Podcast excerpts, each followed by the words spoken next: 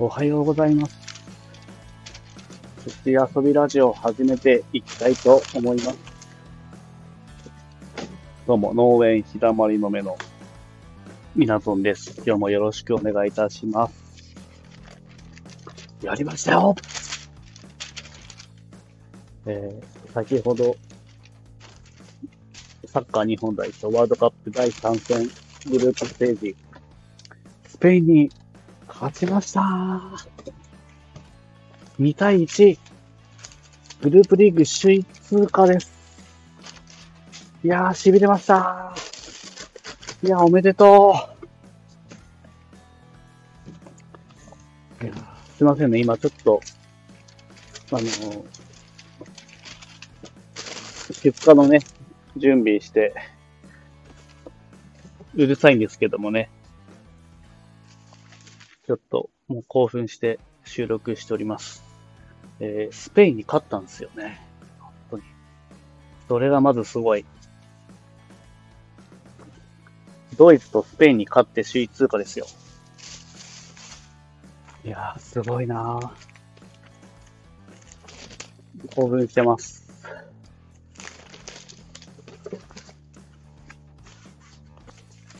森保さんのね、采配が本当にがっちりハマって、まあ、スペインはもちろん強豪国で、で、短くね、パスをつないで、個人の技術はね、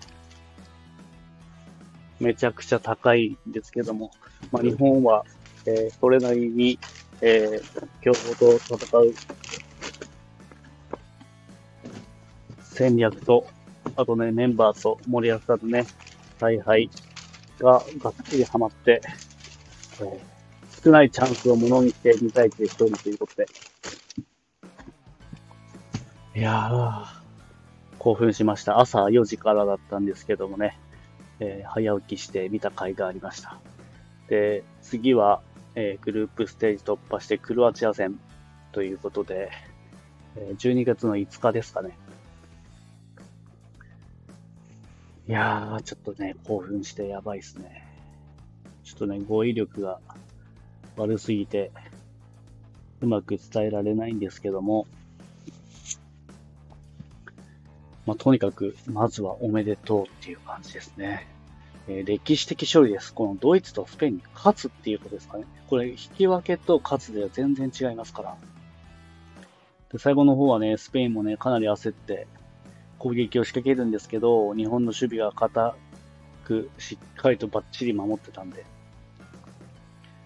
見ててもね、そんな心配ないような試合の展開だったっていうのがね、印象で、えー、長友のブラボーもちゃんと聞けたので、また次クロアチア、クロアチア戦に勝って長友のブラボーを聞きたいと思います。はい。ということで、えー、今はですね、えー、朝、まあ、今日はあの農協さんの方に、えー、里芋の方の出荷もあるんですけど、産直 EC の方も、えー、注文をね、継続的に、えかなりいただいているので、その準備っていうことでしてました。ようやく、あの里芋に取り掛かれる人数とか、え自分も時間も作れるようになって、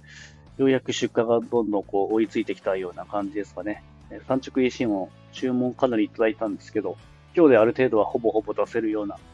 感じなんで、えー、まだまだね、注文お待ちしておりますので、ぜひこれを聞いている方は、